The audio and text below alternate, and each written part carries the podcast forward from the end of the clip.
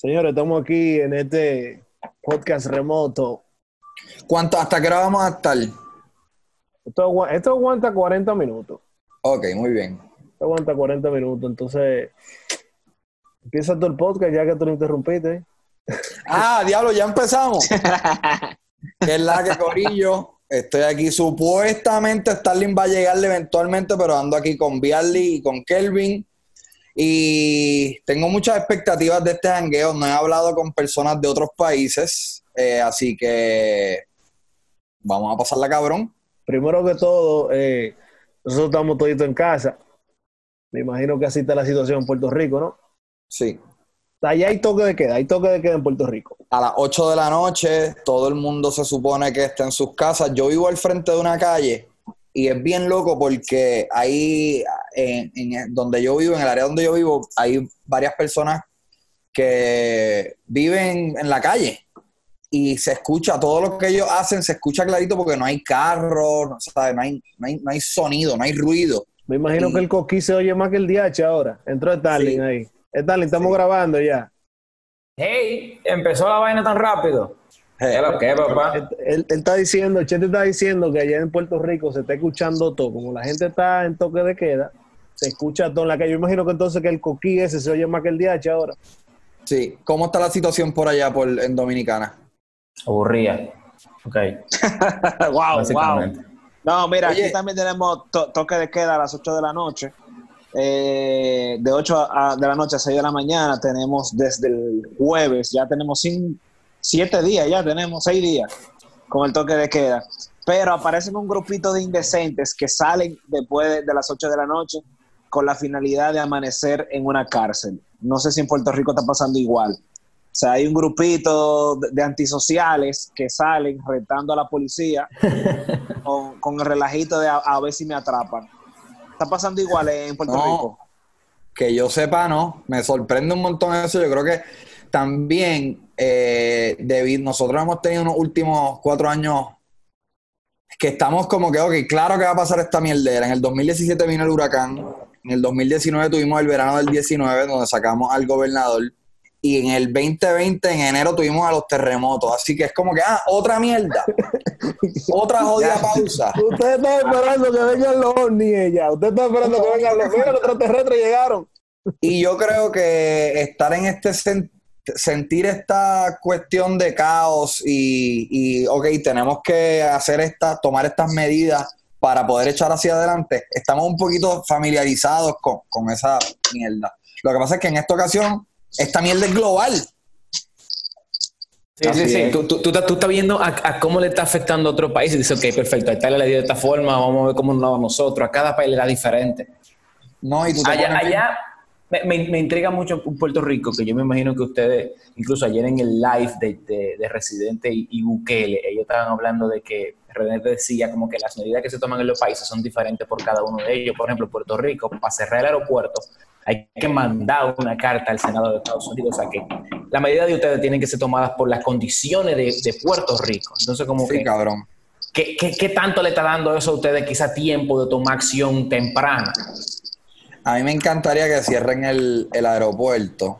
Eh, eso es bien complicado. Me sorprendería mucho si sucede. Está abierto el aeropuerto en Puerto Rico. está abierto porque es una propiedad federal. Este, o sea, esa decisión, debido a nuestro estatus político de que somos una colonia, no la podemos tomar nosotros como pueblo. Así que eso es un mojón bien cabrón. Eh, aparte de eso, yo creo que como pueblo estamos, todo el mundo está comportándose y todo el mundo está siguiendo las o la gran mayoría de las personas. O sea, estamos tratando de seguir las instrucciones y, creo que estamos bien.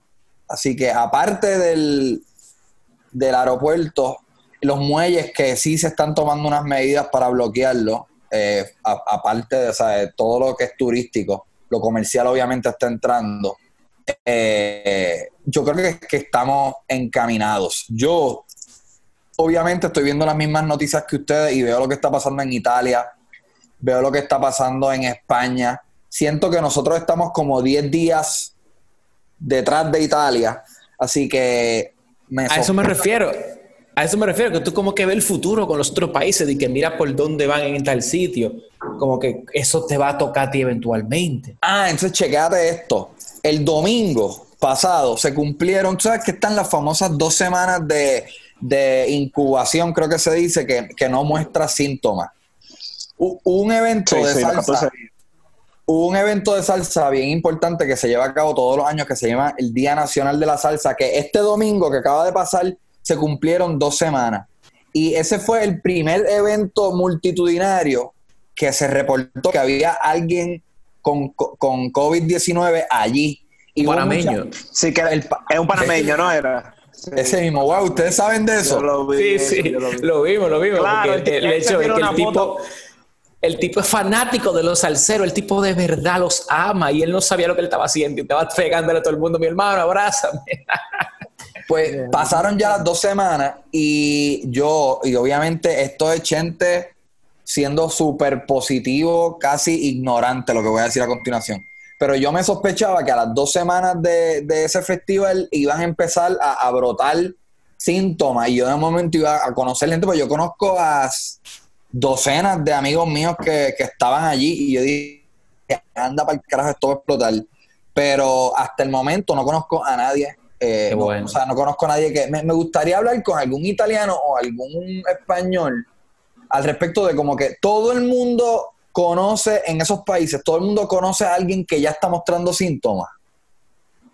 Bueno, Bueno, la- la- la- las personas que yo conozco que viven en España, sí, ya todos conocen a alguien que está infectado con, con el COVID-19. Al menos Aquí. uno conocen. Tú sabes que aquí es curioso, Chente, porque aquí son la gente con la gente como famosa que se le está pegando aquí. Sí, pero esto- por lo menos lo que mi opinión, no sé si hubo un video de Cardi B que vi ayer que ella ella se está obviamente la situación de las pruebas en Estados Unidos es diferente, no, no sé cómo está en Dominicana, pero ella dice, ¿cómo- baby, ¿cómo es que se llama el, el actor que se hizo las pruebas el, el inglés? Idris Elba Iris Elba. salió positivo. Él no estaba mostrando síntomas. Eh, y la esposa de él, después de que él dio positivo, se hizo la prueba. Y obviamente tengo entendido que dio positivo. Entonces, Sí, luego dio cuando positivo. eso sucede, tú te das cuenta, estos son los ricos, la gente privilegiada que está adueñándose de las pruebas Ajá. sin mostrar síntomas. Yo pienso que las pruebas, y esta es la opinión que tiene Cardi B, deberían guardarse para los viejos y la- para las personas que están mostrando síntomas. Además, si tu marido, exacto. Si tu marido ya dio positivo, puñeta, tú tienes esa mierda, no te hagas la jodida prueba tú también. Eh, Exacto, precisamente yo, yo dije lo mismo ayer, de que aquí en República Dominicana, al día de hoy, hay 319 casos, ¿eh? 392. 92. 300 Confirmado. 392 casos confirmados, pero hay descartados 700. 700. O sea, de que hay gente que, hay, gente que ni siquiera tienen los síntomas que se están haciendo la prueba, porque no puede ser que tú comenzando la, la pandemia, tú tengas 390 casos confirmados y 700 descartados. O sea, eso es imposible. No O sea, entiendo, no eso- entiendo. ¿Cómo que Eso, descartado? eso, eso lo genera el miedo. Eso lo genera Descartado. el miedo de la gente. Que le explique por qué no están descartados a Chente. ¿Por qué están descartados? Ah, no, es que se hace la prueba y sale negativo. Pero también yo entiendo que el Ministerio de Salud Pública debe de, si alguien, un miembro de la familia, salió positivo y a la semana, a los cinco días, tú presentas los síntomas, no hay que hacerte la prueba. Ya sabemos qué es lo que tú tienes. O sea, no hay necesidad de tú utilizar una prueba que sí se le puede dar a una persona de casos recursos o una persona que realmente lo necesite, que necesitamos saber qué tiene esa persona.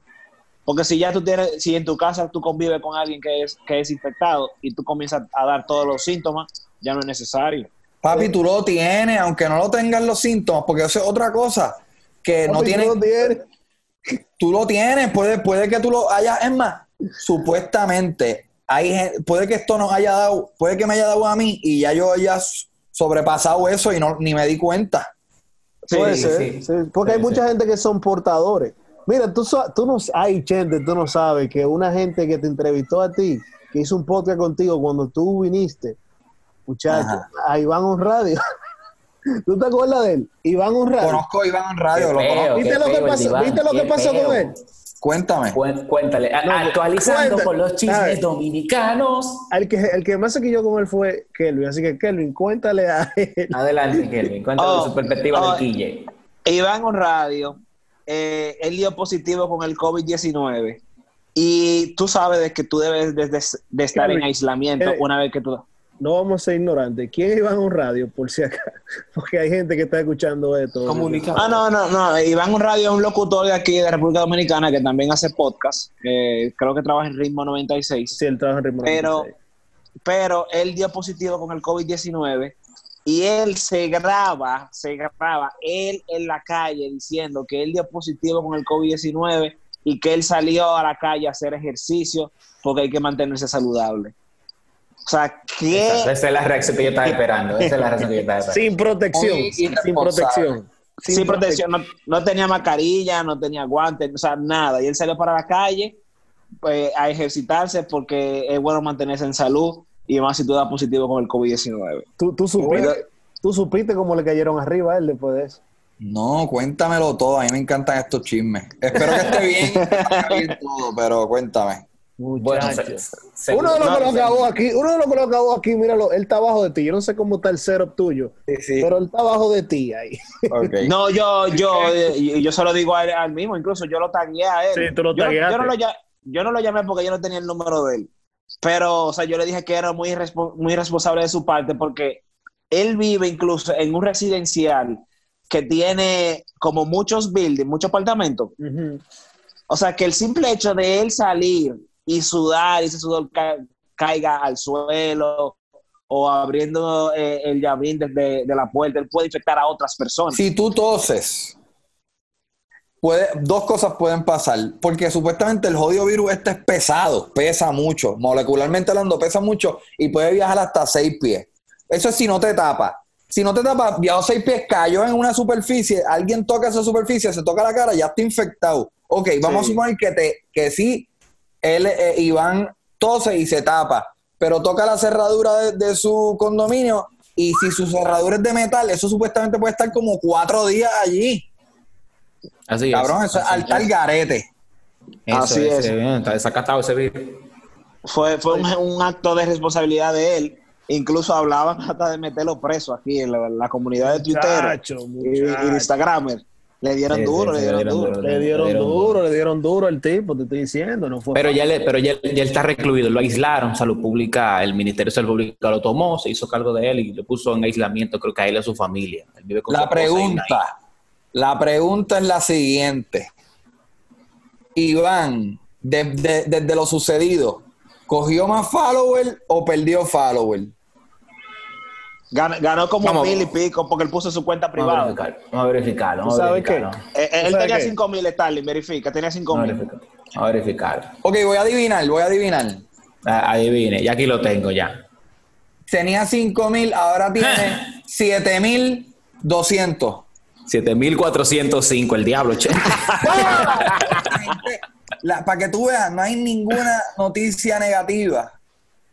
No, y no solamente eso, sino que, sino que los videos de él han tomado muchas reproducciones. Él tiene una entrevista que le hizo a Albert Mena que tiene, sobrepasa las 20, 25 mil reproducciones solamente en Instagram. Y es un preview, no está mal. Sí. Bueno. Oye, hay otra cosa que, que Santiago Matías, que tú lo conoces, lo cono- se conocen ellos. Entonces Santiago subió como tres posts de él. Uno el, el que lo el que lo culparon, uno el que él subió con, haciendo el tollo eso, y el otro él disculpándose. Y en los tres videos Santiago lo tagueó, lo, me- lo mencionó en su post. Y tú sabes que Santiago tiene un millón de seguidores. Eh, Se hizo famoso, Iván. No, si el que no lo conocía, el locutor, ese, ese podcaster, locutor que nadie lo conocía en Santo Domingo, República Dominicana, ya lo conoce. Pero conmigo, Ahora- se, conmigo él se ganó en un follow. Tú lo seguías, dale. Tú lo seguías, Kelly. Tú lo Yo, seguías. yo lo, Sí, seguía, yo lo ya no. seguía. Es verdad. Yo lo, yo lo dejé de seguir. Entonces, Ahora, yo, yo, yo, yo quiero preguntarle algo a Chente, que yo, yo me imagino, tú, tú vienes de una gira, tú estabas en, ¿dónde era que tú estabas? Tú estabas como en 6, 7 estados en gira, 26 ciudades. 26 ciudades. Sí. Tú duraste mucho fuera. ¿No es un alivio estar tanto tiempo trancado? Te voy a decir algo. Yo me enfermé por allá. Nosotros estábamos, toda la, toda la gira, no, no cogimos avión en ningún momento, todo fue en guagua. Nosotros fuimos desde Miami, que es en el sur este de los Estados Unidos, llegamos en carro parando aquí, parando allá, hasta Chicago, que es por los lagos. Así que nosotros estuvimos muchas, muchas horas en una guagua y si uno se enfermaba, todos nos enfermábamos. Yo creo que a mí me dio un catarro. Eh, y cuando ya al final de la gira ya estaban empezando estos rumores de, de- Del del, coron- del coronavirus y yo volé desde mi último show que fue, no me acuerdo la fecha, fíjate, a Puerto Rico ya en paranoia del aeropuerto y anda para el carajo, alguien tosió, ¿qué va a pasar ahora? Damn. ¿Qué pasa? ¿Qué, qué día tú regresaste? ¿Qué día tú regresaste? ¿Qué día, día específicamente? Yo regresé, ah, yo puedo chequear eso en mi Instagram. O sea, Te podríamos decir que te pasó como a Jared Leto. ¿Te vieron lo de Jared Leto? O sea, qué, qué loco la, la anécdota de Jared Leto. O sea, Ah, como que, que, que Jared Leto estaba quitado. él, echó, él echó vaina con lo que él hizo. Dijo como que, mira, yo me quité como un par de semanas en un desierto y cuando vine era otro mundo. Guerra Mundial Z. O sea, como que... Sí, Jared Leto estaba quitado. Estaba quitado de todo, él estaba quitado. Porque él tiene como ese flow. ¿Tú, tú lo viste? Él tiene como un flow así, como medio Es un bohemio. hippie millonario, es Exacto. un fucking hippie millonario que se fue a una, él se fue a un retiro espiritual. Y que me mama el bicho, mira, llegamos en marzo 1. El primero de marzo. Ok. Chente, a- ahora que tú hablas de millonario, eh, con este toque de que de esta cuarentena que hay allá en, en Puerto Rico, eh, ¿cómo está la, la clase, digamos, que necesitada, la- lo- lo- los más pobres allá en, en- en Puerto Rico? ¿Tú crees que puedan echar para adelante? Ellos están muy vulnerables ahora en esta situación. Yo el creo que- gobierno lo está ayudando. Eh, sí, hay unas ayudas que están entrando bien pequeñas, no van a dar. Yo creo que el verdadero tranque lo vamos a ver manifestarse a partir de la semana que viene, porque ya la semana que viene empieza un mes nuevo y todos los dueños de propiedades que tienen inquilinos van a querer empezar a cobrar esos chavos. Y Sí. yo creo que la gente no tiene dinero. Cabrón, nosotros, o sea, eh, llevamos una recesión muchos años, como te dije al principio del podcast, como les dije al principio del podcast, hemos pasado las de Caín desde el huracán para acá. Eh, la economía está bien lejos de llegar a la normalidad. Puerto Rico como país está endeudado con 70 mil millones de dólares. Esto es una crisis hija de puta. Eh, no, yo pienso que la, la clase media y la, los, la clase baja la están pasando mal y la van a seguir pasando mal por los próximos años. Den- den- dentro de lo que tú ves dentro del arte y, y los que se manejan entonces en el tema del espectáculo allá también la están pasando mal. Nada más te cuento la experiencia mía. Nosotros cancelamos todos los shows hasta finales de mayo, cerramos contrataciones, tumbamos proyectos. ¿Cómo está la clase artística, por ejemplo? Lo que tú haces, eso es allá, el improv y el stand-up también. Nosotros pospusimos toda la gira que teníamos aquí en Puerto Rico. Obviamente eso es un golpe durísimo al bolsillo de uno. Gracias a Dios yo estoy hablándote un poco del privilegio, no, no a nivel Jared Leto, pero tengo dos o tres pesos ahorrados que yo no, no tengo. Al momento de grabar esto no, no tengo ninguna preocupación de que no voy a poder pagar mis deudas por los próximos meses. Pero sí, es- está difícil. Eh, sí, hay dinero que, por ejemplo, eh, porque yo, yo cancelé varios teatros. Molusco can- eh, pospuso un choliseo. ¿Molusco tumbó el coliseo? Sí, porque él tenía un evento, ¿Cuándo era? creo. ¿Cuándo era? 21, creo, de marzo, el 22. Ah, no, no da, no, no O sea, daba. eh, el problema de él es que esto era un evento que iba a tener a Yankee, iba a tener a Osuna, Wisin y Yandel, eh, Sí, creo como un festival que él quería hacer. Sebastián Yatra, que, había un menudo ahí. que de momento, ok, re- no, me conseguí esta, fe- yo soy Molusco, conseguí X fecha para hacer el evento de nuevo. Ajá, ¿cuáles son las probabilidades que Yankee, Osuna, Wisin y Yandel, Sebastián Yatra tengan esa fecha disponible? Que la Eso es un feo Es cabrón. imposible, ¿verdad? Eh, todo- todos los artistas están haciendo live por, por entretenerse, porque no, no veo a nadie monetizando eso. Sí, Eh, sí. Creo que está difícil, pero por otro lado me molesta que los artistas a veces cogen la, la posición de yo, yo, hola, yo soy Chenti Drach y yo les voy a aconsejar lo que ustedes deberían escuchar para que me hagan Amén. caso. Ese Quédate yoísmo. en casa. Cabrón, la gente sabe eso, mamá, bicho. Tú sabes que yo siento con ese yoísmo de los artistas, y eso me pasa a mí con los mismos live. Yo duré un par de días como que me quité, la gente te escribe por la red y te dice, hey, hazte un par de rutinas de estando para alegrarnos. Y yo le digo, señores, yo siento que el que menos tiene que estar en el medio es el que no aporta nada. Si tú no tienes quizá la capacidad de aportar una información o de, o de llevar o, de dar, algo vital, dar el chance a otro, o sea, hay un yoísmo y una gana de brillar loco ahora mismo, como gente demasiado aburrida, diría yo. Porque a mí lo que me molesta es, bríndame todo el contenido que tú quieras pero es la, pomposidad de yo soy artista y tú tienes que escuchar esta información valiosa porque tú no sabes porque tú eres bruto y yo sé porque yo soy inteligente y yo soy artista y mi opinión es lo que tú necesitas escuchar para salvar el país. sí, total, total, loco, total.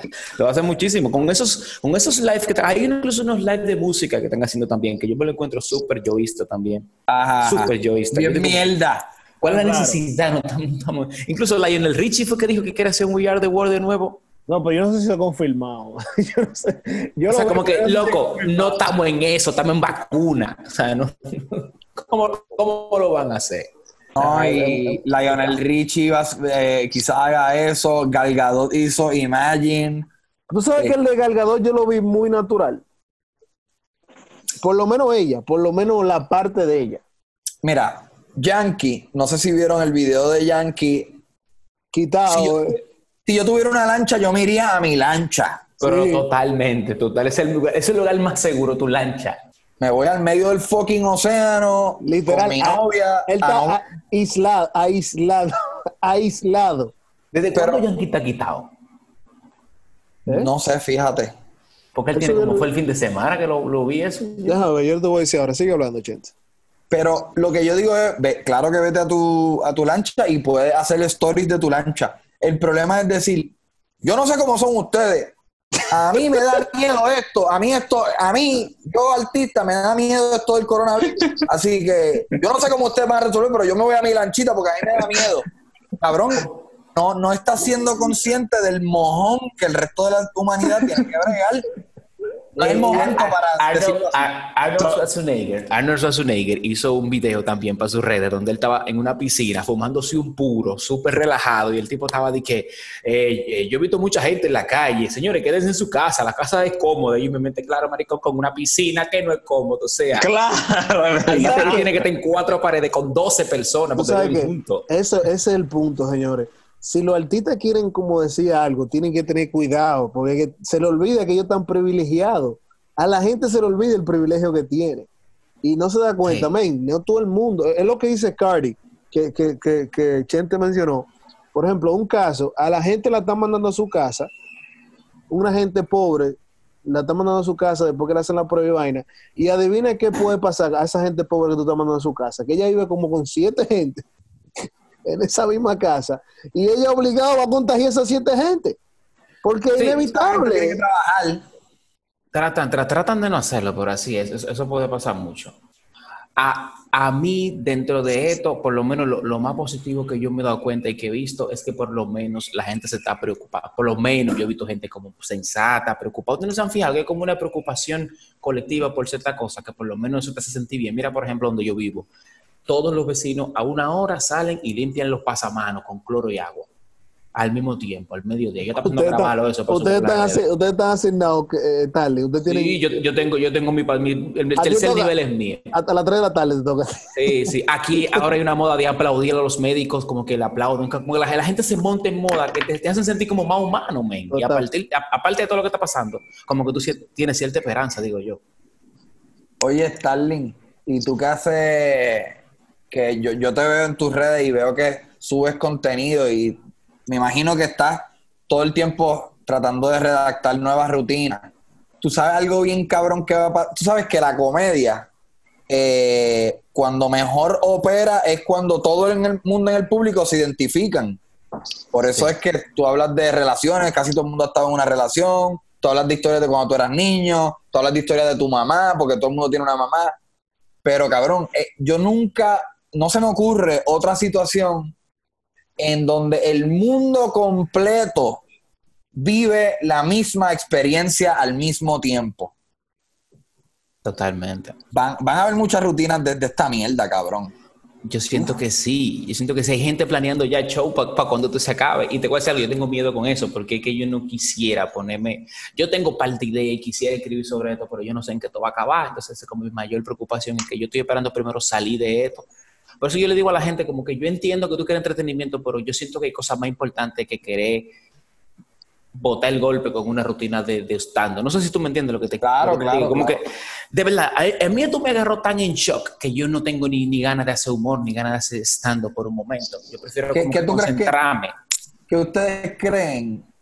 Yo, yo he hablado esto con mi novia bastante. Que va en términos socioculturales, palabrota. Eh, ¿Qué ustedes creen que va a cambiar? Por ejemplo, y este es el ejemplo que di en, en un podcast los otros días. Yo vi un, un documental de, de la peste bubónica y, o de alguna enfermedad esta de los años medievales.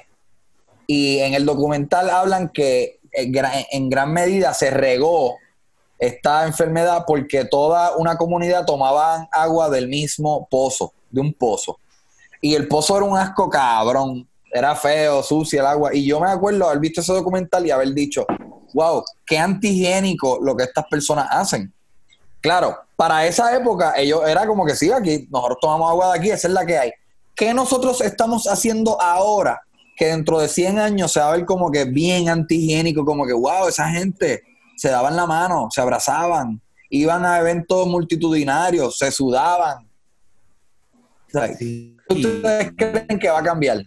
Tú sabes que nosotros los Es, que yo, yo, muy- creo, yo, yo creo que. ¿Cómo había dale. Sigue, sigue hablando, sigue hablando. No, que yo creo que va a ser todo lo contrario, de, de que tal vez nosotros nos quedemos con la cultura de seguir lavándonos la mano. Y después va- vamos a decir y que, wow, qué antihigiénico éramos nosotros por no lavarnos la mano. Eso está bueno. Eh, Es, así que yo creo que, le- que lo vamos a ver durante tres, tal vez dos años. Que la gente va a, o sea, tú vas a tener una costumbre de lavarte la mano que la gente va a decir, wow, nosotros éramos antihigiénicos antes, nadie se lavaba la mano para comer, nadie se lavaba O de la mano, momento, si alguien se enferma, que salga con, con la. O sea, si alguien tiene un catarro normal, de momento tú vas a ver gente en la calle, mira, ese tipo está enfermo, tiene, tiene la, la, la la mascarilla. mascarilla. Eso yo Sí. nunca lo había visto en Puerto Rico y me imagino que en el futuro la gente va a agarrar conciencia de no, yo no. Cabrón, ¿cuántas veces en mis otros trabajos yo iba con catarro? Quizás ahora es como que, cabrón, tienes catarro, quédate en tu casa, no salgas. Sí, sí. Yo sí. creo que nosotros Y- no, creo que puede ser que nos vamos a cuidar más todos. Todo el mundo va a ser como que, puede ser que pase, que, que se, se practique más esa concienciación de, de- de cuidarse más, de protegerse con los gérmenes, porque eso, eso es un- el enemigo número uno. Eso fue lo que hizo, lo que dijo Bill Gates, que nosotros no íbamos a aguantar esta vaina si llegaba. Y es verdad, loco, los seres humanos somos muy asquerosos, man. Demasiado. No, y, y tú, tú Mira, sabes mira, también que- mira Bad Bunny como, está, como dice de que si tu, si tu novio no te mama el culo, Tú sabes también que yo creo que va a pasar eh, durante los próximos dos, dos tres años. No creo que no creo que pase de cinco. ¿Qué? Va a haber una cultura de ahorro porque los seres humanos van a tener un miedo de volver a pasar por una situación como esta y van a comenzar a ahorrar su dinero. Actual, o sea, actualmente nosotros estamos viviendo en una cultura del derroche, de que tú te ganabas mil dólares y mil dólares tú salías a gastar por la calle, de que todo el mundo se ponía unos tenis Gucci, unos tenis Fendi, unos tenis Versace. Yo creo que durante los próximos dos, tres, cuatro, cinco años va a haber una cultura de ahorro que la gente lo va a pensar y va a gastar con más conciencia. Pero eso, eso va a ser temporal, porque cuando te comienza a ir bien, tú dejas de pensar en los momentos malos. Sí. Señores, nada, yo creo que tenemos que despedir aquí porque se va a caer esto. estamos, free, estamos freemium. Eh, Chente, Duro. vamos a ver si hacemos otro podcast en estos días porque estamos todos. Gente, gracias. Yo solamente sé que estoy loco por grabar un podcast por mi lado para robarme esas ideas de Kelvin. Lo que dijo Kelvin lo voy a robar y lo voy a pasar para adelante. Cógelo, Dale, cógelo, está autorizado, dale. eso es tuyo, está autorizado. Cuídate, gente.